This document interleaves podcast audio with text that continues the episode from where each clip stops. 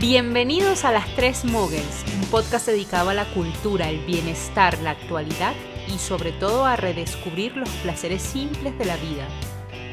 Somos tres mujeres emprendedoras, apasionadas por los libros y el buen vivir. Adriana, licenciada en literatura y gestora cultural. Andreina, ingeniera química y apasionada de la economía creativa. Y Susana, apasionada por los viajes, comunicadora y librera. Hoy vamos a grabar un episodio que les va a encantar. Este episodio se llama ¿De qué hablamos cuando hablamos de editoriales independientes? Interesante suena eso.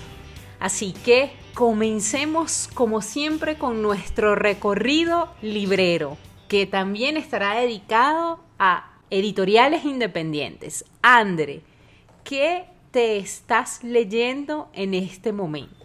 Bueno, me estoy releyendo. Eh, Otra vez Stefan Zweig. Ah, no. pero este es bastante... Zweigmanía, como diría un seguidor nuestro, Ricardo. Ricardo. Este, miren, de verdad que este es un libro imprescindible que yo creo que debería leerse en todos los colegios, en todas las universidades, en todos los hogares. Las memorias de un europeo, el mundo de ayer de Stefan Zweig, y lo publica una editorial independiente que se llama Acantilado. Eh, yo creo que es súper interesante porque Zweig nos narra episodios de su vida antes de la Primera Guerra Mundial y antes de la Segunda Guerra Mundial. Entonces, yo creo que si siempre te has preguntado cómo era viajar en el mundo sin pasaporte, ¿verdad?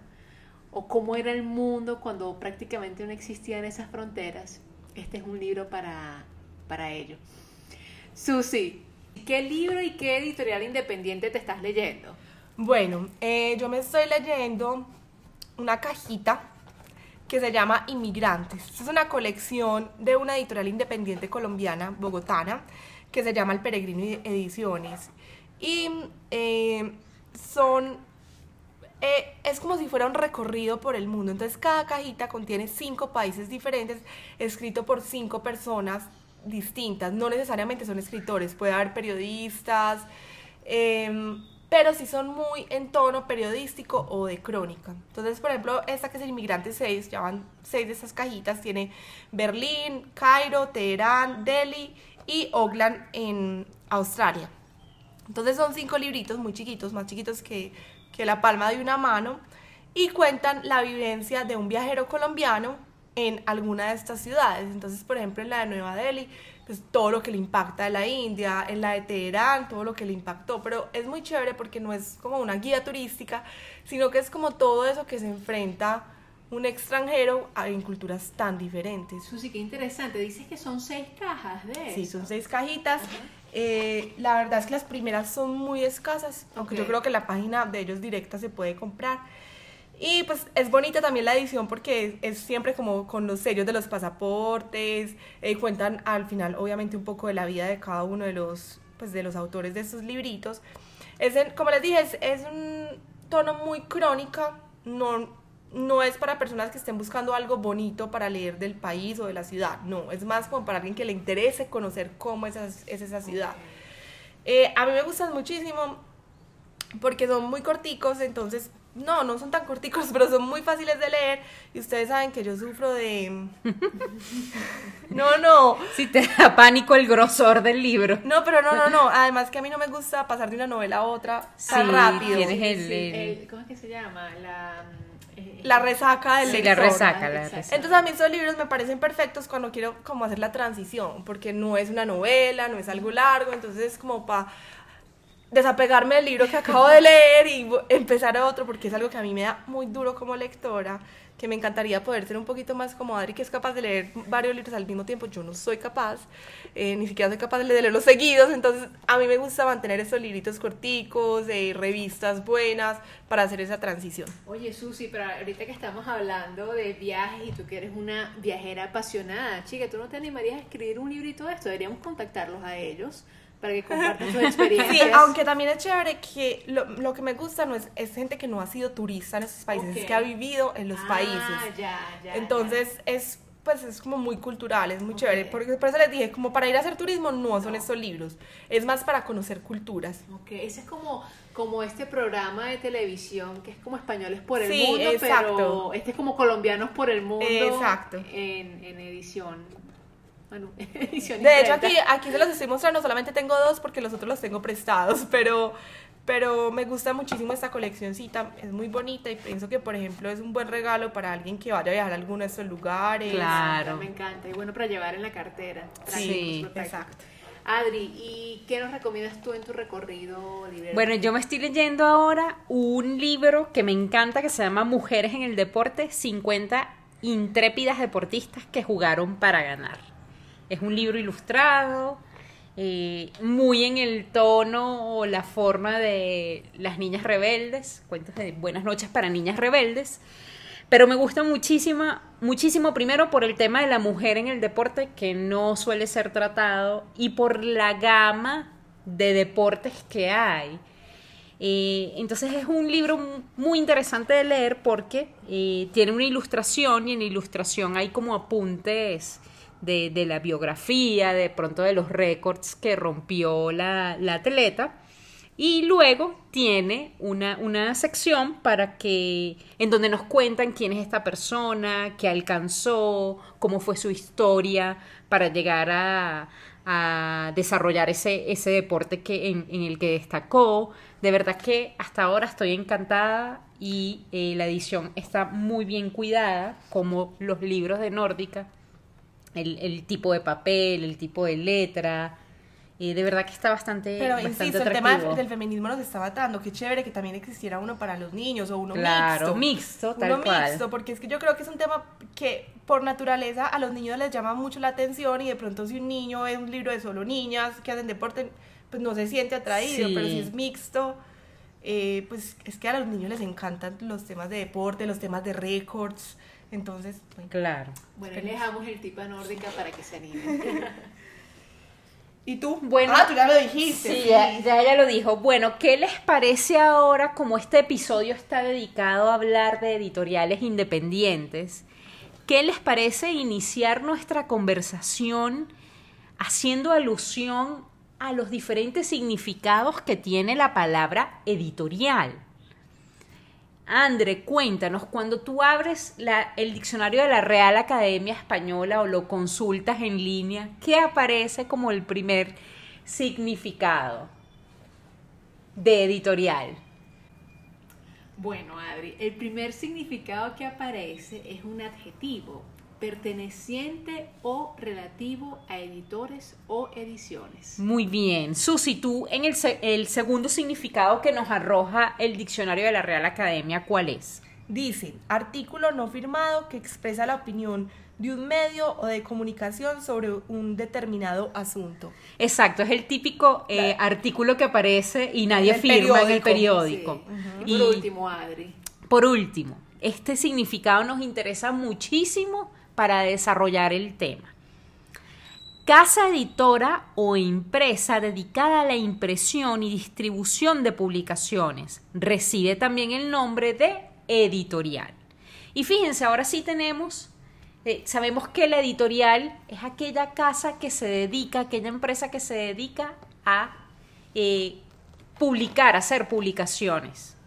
Pero ahora el término ahí en independiente. ¿Cómo quedaría entonces este asunto de qué será una editorial independiente?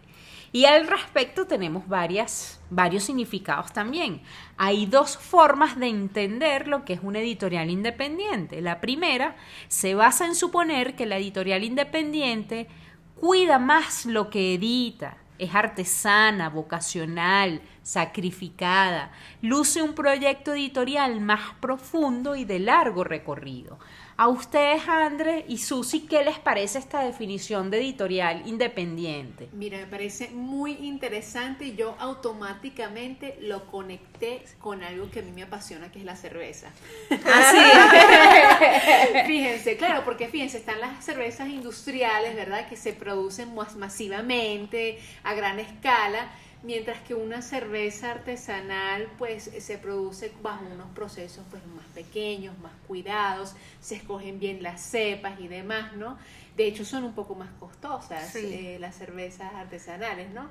No sé si será también eh, el caso, no sé cuál, cuál será el costo asociado de, de editar un libro independiente versus un libro comercial. Desconozco eso. No, claro, pero solo por el hecho de saber que una editorial comercial puede, yo no sé cuántos libros de Michelle Obama se, se publicaron, pero tuvo que ser una cantidad exorbitante. Entonces ya solamente, pues el hecho de que una publicación sea de un número muy un grande, tiraje grande de un tiraje muy grande, hace que sea mucho más barato. En cambio, normalmente las editoriales independientes cuidadas tienen siempre un nicho muy claro, un público pues definido, entonces las, los tirajes no son tan grandes, obviamente pues eso eso hace que sea más costoso y hay muchas editoriales independientes que les interesa mucho la calidad del papel, la edición y todo eso. La, tipografía.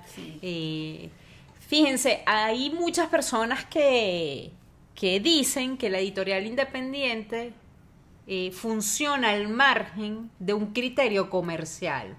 ¿Ustedes creen que esto es así, en realidad? Pues es decir, que la, editorial independiente no, no toma en cuenta lo, lo, lo comercial.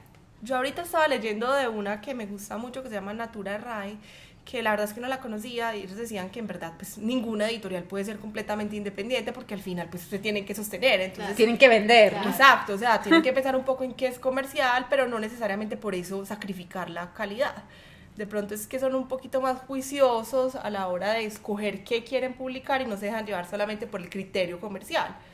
Pero yo creo que pues tendría que ser como una editorial sin ánimo de lucro para que digan que no les interesa para nada. Claro, o sea, claro, es que si no, no estuvieran en redes, no estuvieran en ferias, o sea, yo creo que... Finalmente es una, forma parte de la industria cultural, las editoriales, ¿no? Y, y, justamente hace poco publicábamos algo en relación al Día del Libro, la importancia o, o, las decenas de personas que están detrás de un proyecto editorial, independientemente que sea de una editorial independiente, valga la redundancia, una comercial, hay muchísimas personas involucradas en esta cadena del libro, ¿no? Y, y sí, es importante, estas, estas, editoriales tienen que sostener, tienen que vender, ¿no?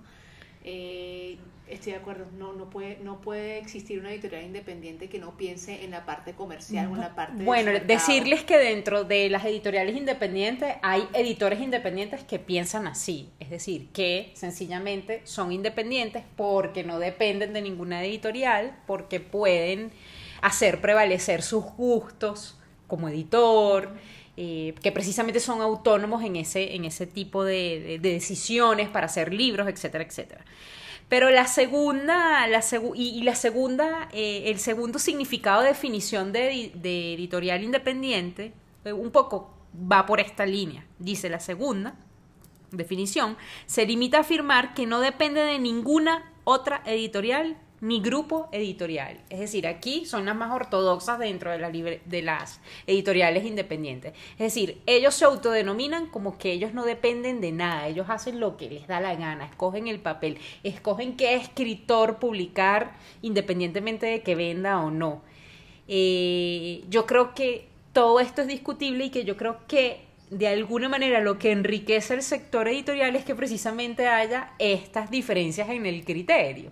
Yo creo que hay editoriales independientes pues más cercanas a estos grandes grupos editoriales, que hasta hay asesores dentro de las editoriales independientes que pertenecen a editoriales de estos grupos inmensos que prácticamente se han hecho con el mercado. Entonces yo creo que lo importante es rescatar creería yo, con el tema de editorial independiente y, el propósito de hacer este episodio, es invitarlos a que se empapen de esos libros que son hechos con un criterio un poco más cuidado, pensando de pronto en ese lector que pueda apreciar la textura de la página, el tipo de letra que se usa, la calidad de las ilustraciones es importante que eso lo tomemos en cuenta, así tal cual como tomamos en cuenta el precio de un libro. Oye, ¿y por qué este libro, oye, de pronto ese libro que te vas a leer fue traducido del ruso? Hubo una persona allí detrás del escritor que, que te está dando la oportunidad de leerlo en español. Y no, y puede, y puede ser que ese ruso, por ejemplo, siga con vida, ¿no? Porque fíjate, de pronto hay muchas editoriales que apuestan por publicar este, eh, bueno, hacer publicaciones, ¿no?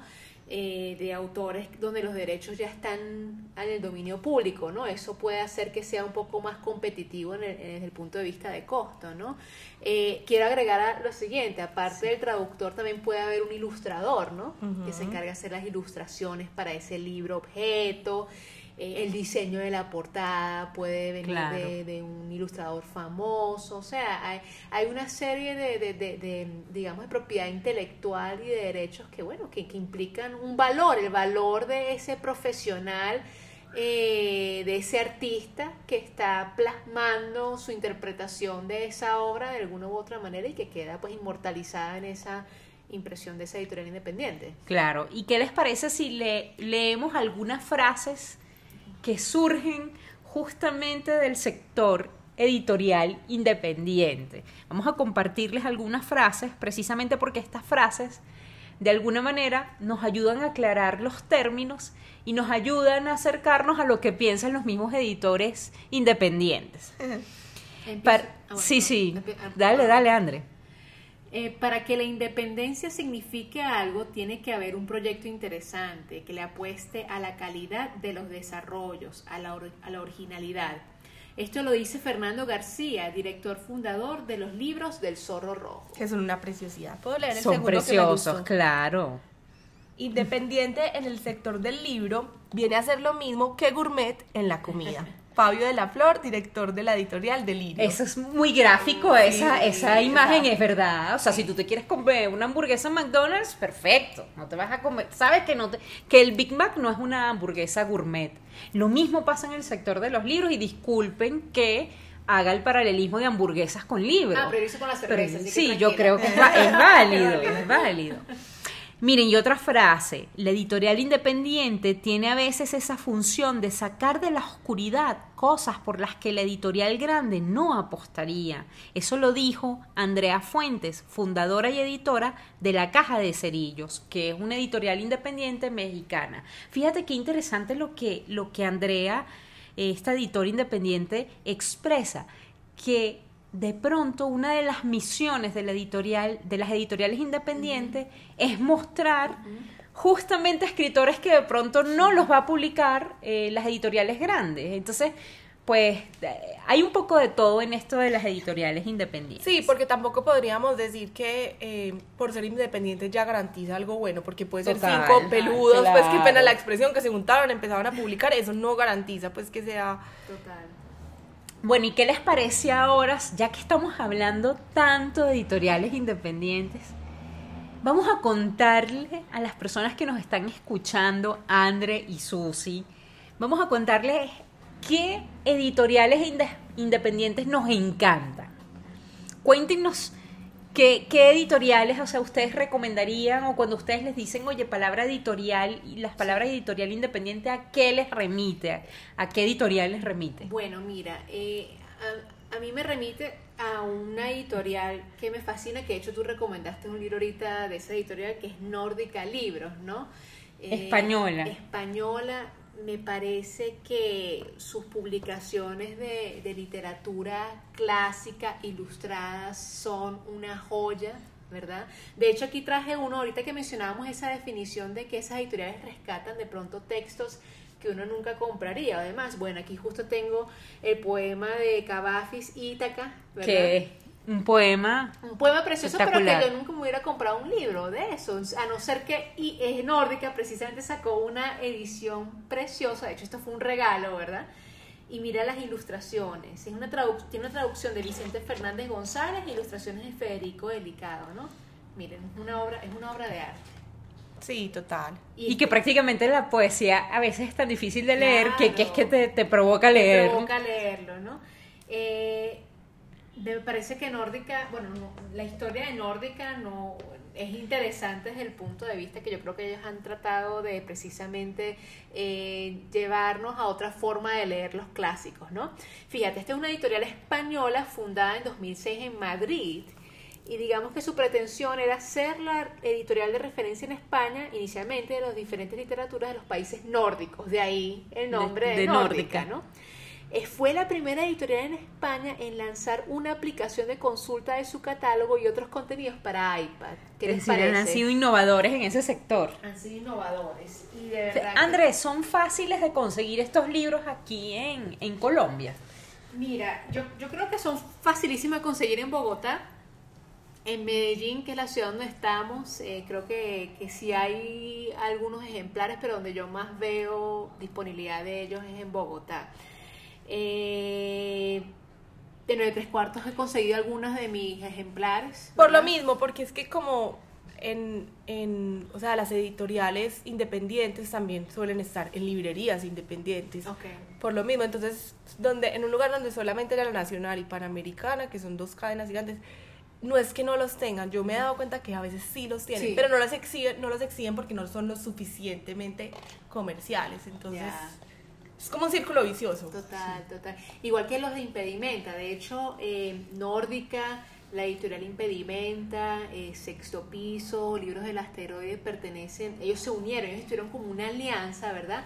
Para fortalecerse en este sector. De hecho, en muchas ocasiones ellos llegan a compartir stands en diferentes Sí. ferias internacionales, ¿no? Que me parece... Para asumir los gastos compartidos. Sí, me, me encanta ese, ese pensamiento que tienen como de, de- de economía colaborativa, ¿no? Eh, de verdad que, que son unas editoriales fascinantes. A mí por lo menos Impedimenta me fascinan las hojas de Impedimenta. eh, o sea, eh, su- las portadas son como unas postales. Pero André era, era solo una Ay, editorial. disculpa, es que me apasiona. Sí, sí. Susi, cuéntanos, ¿qué editorial independiente te encanta?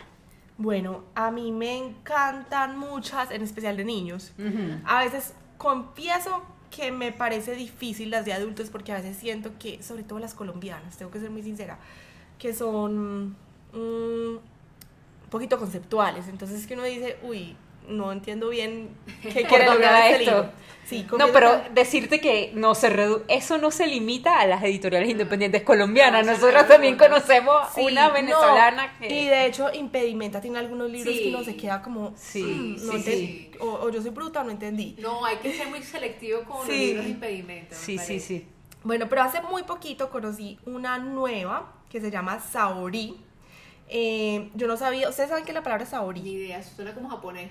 No, es una palabra en español, Imagínate. que significa persona que tiene el don de descubrir lo que está oculto, especialmente corrientes de agua bajo tierra y depósitos minerales. Yo creo que los japoneses pueden hacer eso.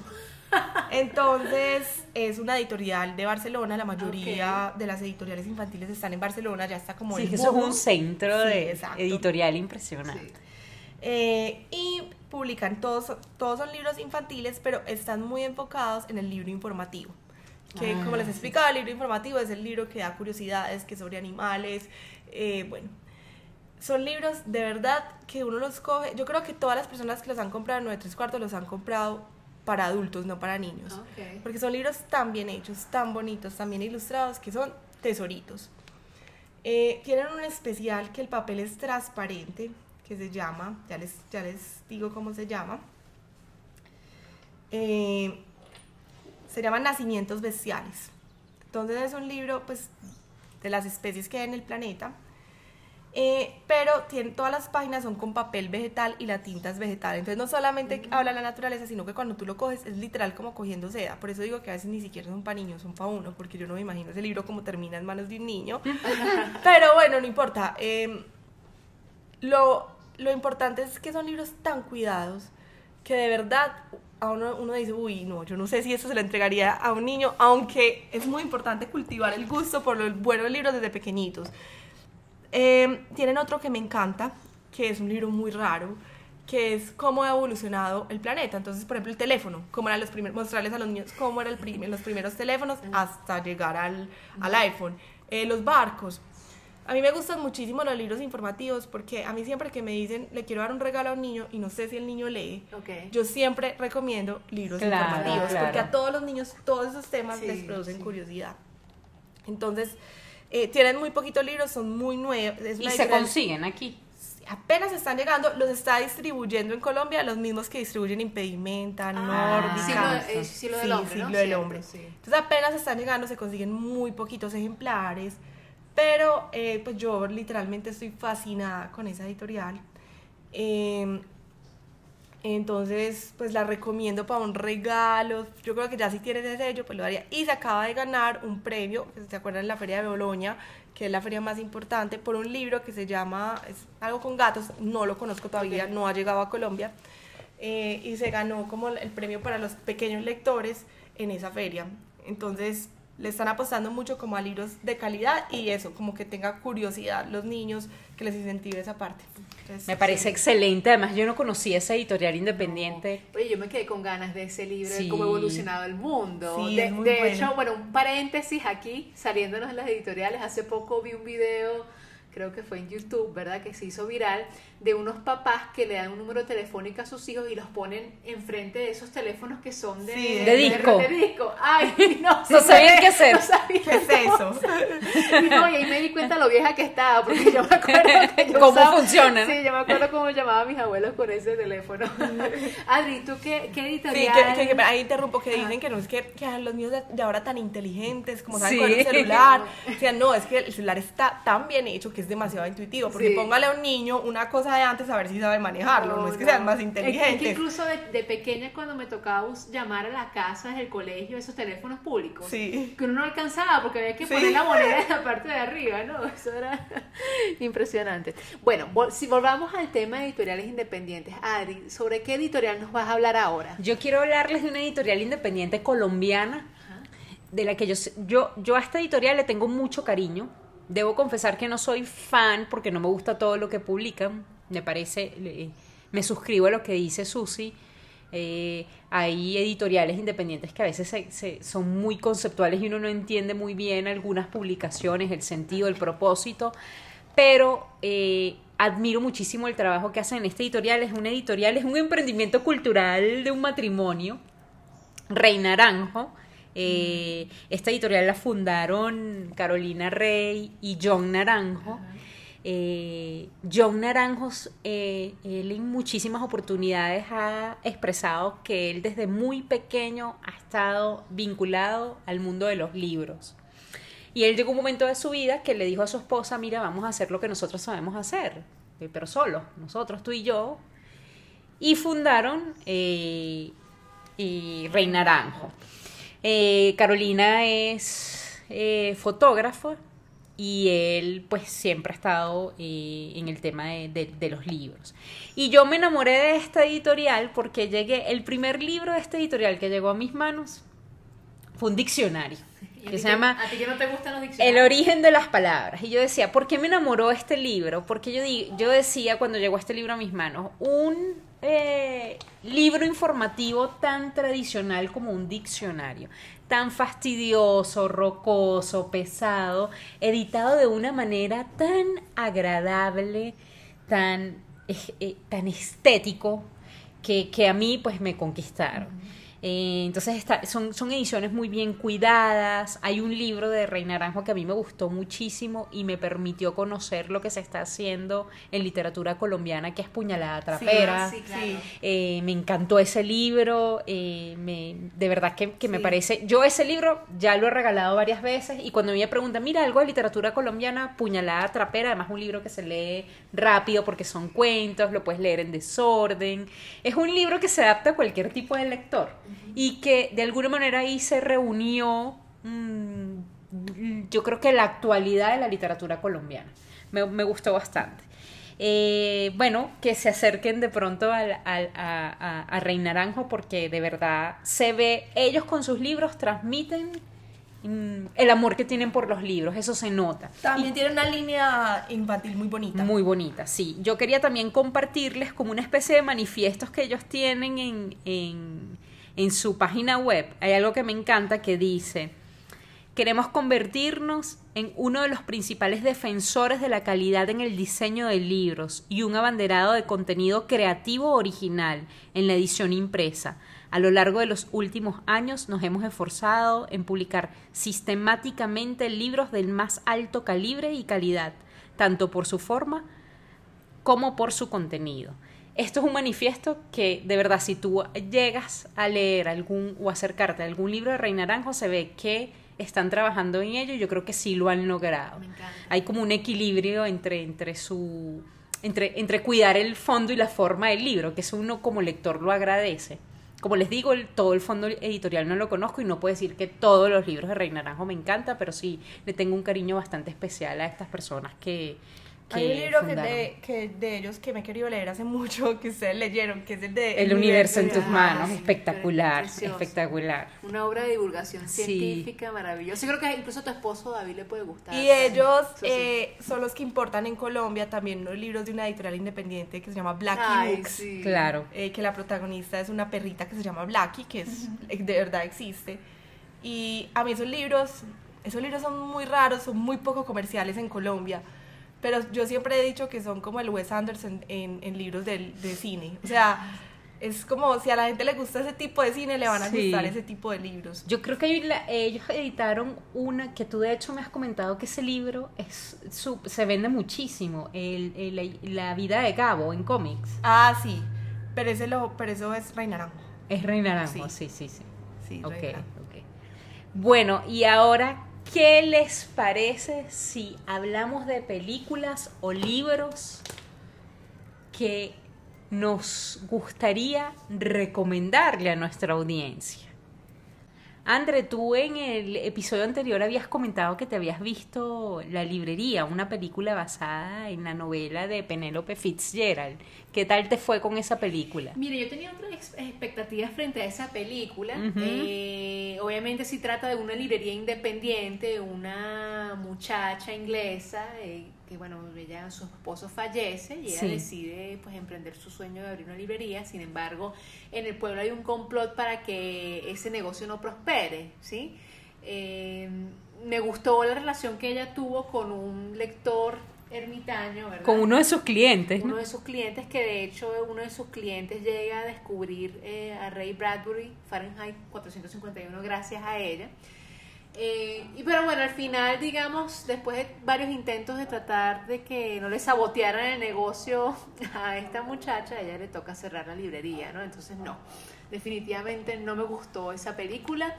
Eh, no sé si habrá alguna otra película o libro que, que hable un poco sobre las librerías independientes que, que no cierran, sino que se mantienen en el tiempo. Sí, claro. Eh, You've Got Mail. Tienes ah, Claro, claro, es una librería infantil. Sí. Decirte que se cierra. Porque ¿No se cierra o no? Sí, al final. Claro, porque el Mixer Fox llega y just around the corner, ¿no? Sí, esa librería cierra. Cierra, yo no sobreviví. Meg Ryan, ¿no? Pero Meg Ryan se enamora del dueño de Mr. Fox. Ah, es por eso que yo creo que sí. De Tom Hanks, creo que era, ¿no? Sí. Sí. Susi, ¿qué nos recomiendas tú bueno, yo les voy a recomendar, eh, hablando ahorita de Blacky Books, eh, un libro que se llama Instrumental, que estuvo muy de moda hace dos años en Colombia porque el autor, slash pianista, vino a dar un concierto que yo tuve la fortuna de ir. Es un libro que yo nunca en mi vida hubiera cogido si no hubiera sido porque yo sabía que venía, creo que eso era, era en el marco del Live Festival. Porque vean, dice así la parte, pues como el... El, inicio. no, el, el resumen de la contraportada. Me violaron a los seis años, me internaron en un psiquiátrico, fui drogadicto y alcohólico, me intenté suicidar cinco veces, perdí la, perdí la custodia de mi hijo, pero no voy a hablar de eso, voy a hablar de música, porque Bach me salvó la vida y yo amo la vida. Entonces uno empieza a leer y uno dice, no, pero ¿qué es eso? Es demasiado deprimente, él cuenta cómo se intenta, cómo se, a mí me impresionó mucho, pues, porque además me di cuenta después que era una práctica que hacen muchos jóvenes que se, empiezan a, a, cortar. Ah, sí, se Y eso les da placer. Bueno, entonces él tuvo una vida supremamente dura y él cuenta cómo la música clásica lo salvó. Lo salvó. Entonces al final sí es un homenaje a la vida, eh, es muy interesante, es muy fácil de leer y, y sí, yo creo que es una, pues para los amantes de la música se los recomendaría impresionante. Es muy crítico de la música clásica, por ejemplo, él odia los conciertos eh, sinfónicos, donde por ejemplo hacen eh, un especial de los Beatles, él dice, no, ¿por qué? Si la música clásica es tan bonita, porque tenemos que volverla algo popular? Y eh, se ha vuelto muy famoso porque en sus conciertos siempre trata de dar un poquito de pedagogía de la música clásica, de cómo apreciarla. Entonces los conciertos de él siempre son mitad un poquito conversados Ok. y mitad hablados. Entonces el libro yo lo disfruté muchísimo, lo recomiendo muchísimo, lo presté y nunca me lo devolvieron. Ay, no. Ah, Después sacó otro que se llama Fugas. No lo he leído porque me dijeron que era como un poquito ya repetitivo de lo duro que ha sido su vida. Entonces dije, bueno, paso. Y, eh, y escribió otro para aprender a tocar Bach en no sé cuántas horas. Y como que es un método que él se inventó y, y es muy útil. Lo tendré que ensayar a ver si recupero mis, mi, mi vena pianística. Ay, Yo lo sabía que sigo. tocabas piano. Sí. Sí, Sí. sí. Ah, se lo tenías bien guardado. no, ella lo había dicho. Sí. Sí, sí, sí, claro. Yo a este señor lo sigo en Twitter y me parece súper agradable. Además que tiene como meses Sí. viajando, eh, viviendo en España. Entonces Ah, es muy sí. cómico, muy Él- cómico lo que escribe. Él es londinense y fue tan exitoso este, este libro, Ajá. porque Blackie Books es española, que se fue a vivir a, a- a Madrid y está feliz viviendo en Está Madrid. feliz, sí, sí, sí. Ay. Es- se ve que es muy agradable. Sí. Es una persona muy agradable. Fíjense, yo les quiero recomendar, André, un poco para, para salvar el tema de librerías Sí, independientes, porque como no te fue tan bien con la, Con la película. con la película, un libro que trata sobre una librería de esas de al pie de la calle, con una librera muy particular, que se llama, este libro, Una librería con magia, de un alemán que se llama Thomas Montasser. Ya me gusta por el alemán y por, por el publicado por Maeva, por la editorial Maeva.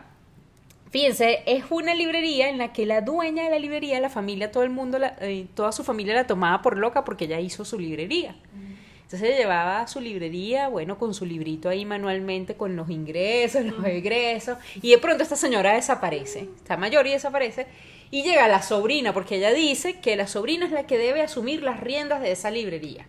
Y esa sobrina había estudiado algo así como finanzas, Sí, Ingeniería biomédica. una, una cosa así que dije, pero ¿y qué es esto? Y se encuentra con un libro escrito a mano, con el debe, el haber, qué desastre es este.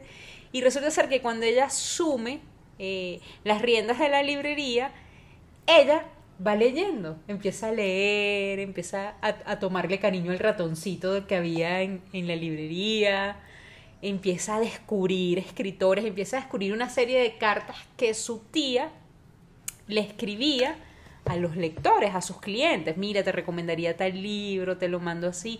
Y esta niña empieza a enamorarse de la librería. ¿Qué tal? Y llega un momento que, bueno, que, que la librería la conquista, ella hasta deja al novio porque el novio la fastidiaba, el novio no entendía su pasión por los libros, cómo cambió su vida o su visión de mundo. Y bueno, y hay un final bastante chévere allí.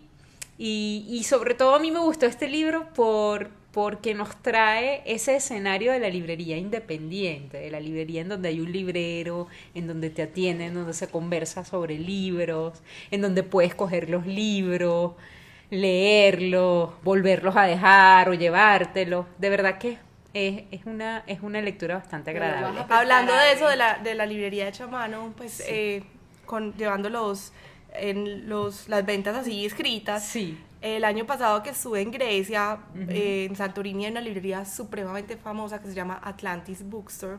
Es una librería que creo que hicieron unos gringos o unos ingleses, no, unos ingleses.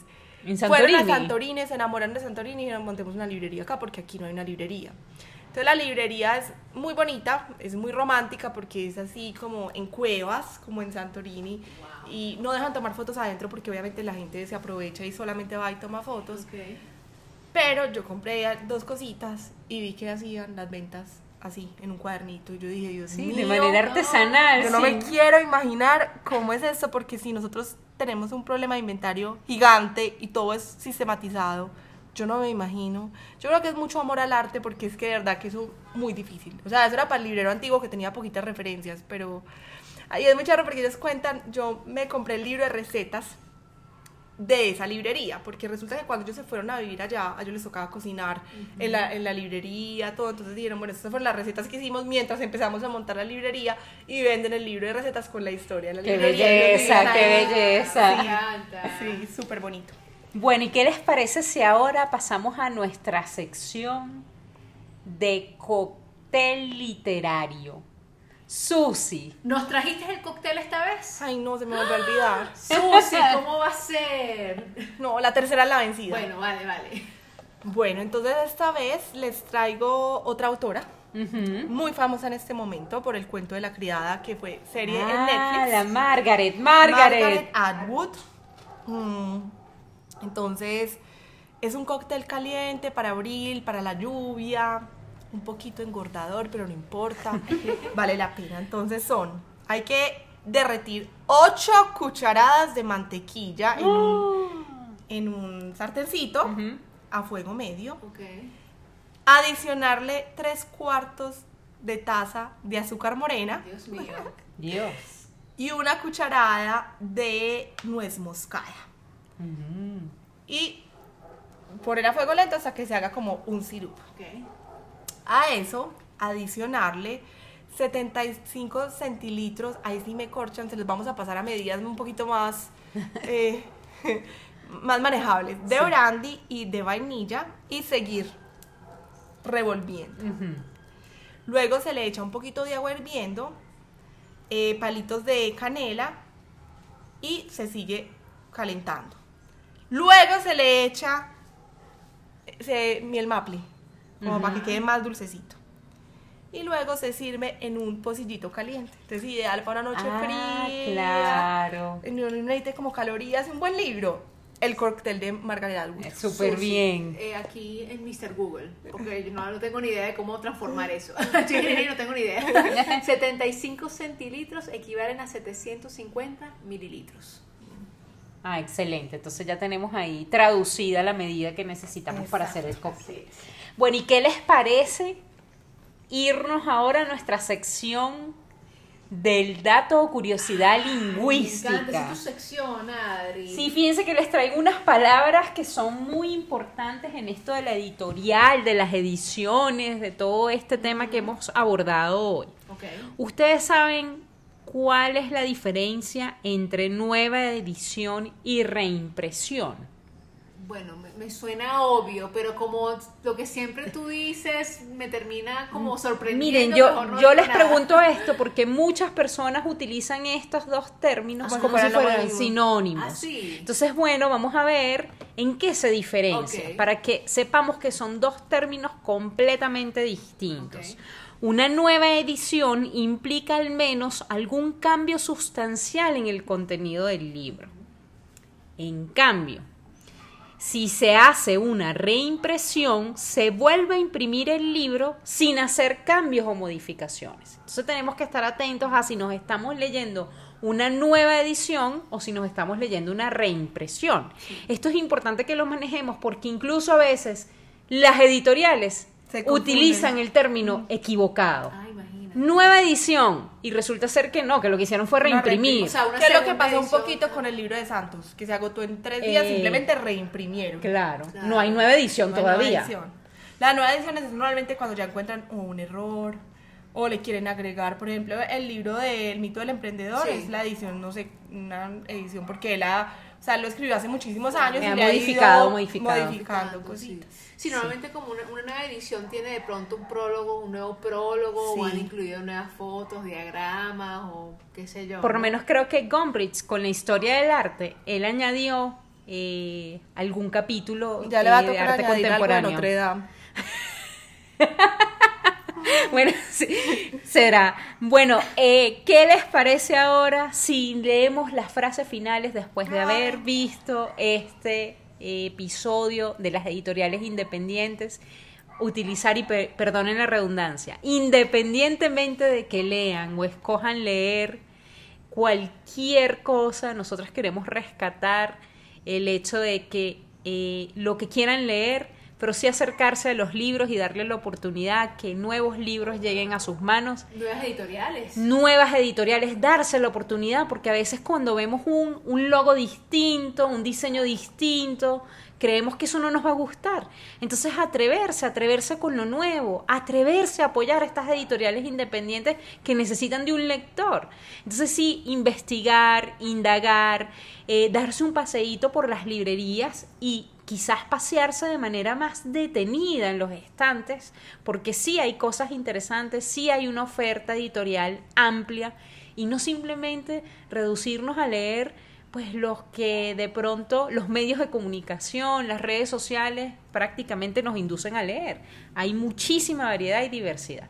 Y si no saben sobre esta diversidad que hay, pues para eso estamos nosotros. Exacto. Y, y, seguir a 9 tres cuartos, por lo menos Susi. A mí me encantan las historias de 9 tres cuartos cuando llegan nuevos libros. Sí. Porque eso te ayuda, eso te prepara a tu próxima visita a la librería. Yo muchas veces he comprado en 9 tres cuartos no cosas que vi exhibidas, sino cosas que tú Claro. anunciaste que te llegaron. Porque es que además pasa una cosa, que es que en las librerías grandes, chiquitas, hay tantas cosas que uno Sí. muchas veces no ve lo que hay, Exacto. porque es, tan, es como mucha información visual. Entonces lo que quería yo con ese espacio es como darle un segundito a cada libro para que la gente lo vea, porque Claro. pasa muchísimo. Es como, ay, ¿de verdad tenías este libro? Sí, pues nunca lo habías visto, pero había estado ahí mucha, mu- mucho tiempo, entonces sí. Esos stories, si estás en Medellín o no importa, en cualquier parte del mundo, esos Pueden stories ver. valen la pena. Sí. valen la Cuando pena desempacan, verlos. ¿no? Exacto. Cuando Sí, desempacan. sí. Bueno, vamos con nuestras frases finales. Ah, yo quiero leer la primera. Claro, Sí. adelante, es lo que me pasa a mí con mi resaca. A veces lees un libro tan especial que quieres llevarlo contigo durante meses, incluso después, lo- después de haberlo terminado, solo para estar cerca de él. Eso. Marcus Zusak, escritor australiano.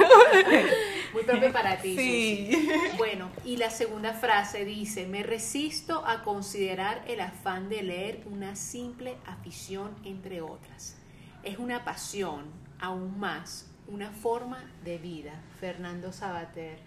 Y es cierto, ¿no? Eh, muchas personas piensan que, o, o- o me dicen, ay, ¿qué hobbies tienes? Y creen que leer es un hobby. Y digo, no, no, pero es que leer no es un hobby, leer es más que un hobby. Es una pasión, es una manera de, de convertirte en un mejor ser humano, en aprender, en conocer el mundo. Entonces, sí, yo también me rehuso a eso. Para mí leer es una pasión. Bueno, invitarlos a seguirnos en nuestras redes sociales, chicas, ¿cuáles A son nuestras coordenadas? A calificarnos. Por favor, muy importante, necesitamos eso para seguir existiendo, así como las editoriales independientes necesitan nuevos lectores, nosotros necesitamos que nos califiquen. Escríbanos sus comentarios, escríbanos qué temas quieren que tratemos, así como ustedes nos extrañaron a nosotras. Nosotras estamos, nos encanta abrir nuestro Instagram, nos encanta revisar eh, nuestras redes sociales y encontrarnos con comentarios de ustedes, así que anímense. Compartan este episodio. Estamos ya disponibles en Spotify, en iTunes, en iBox y también pueden encontrarnos en www.lastresmoguls.com. Recuerden que hemos creado una cuenta en Instagram, como decía Anne, las tres moguls. Síganos y entérense de nuestros episodios quincenales. Queremos saber qué temas quieren que nosotras abordemos en estos episodios. De hecho, el de editoriales independientes fue un tema que nos solicitaron Ujú. recientemente. También nos pueden seguir en arroba proyectos B612 y arroba 934. Muchas gracias por escucharnos y nos vemos o nos escuchamos en nuestro próximo episodio. Chao. Chao.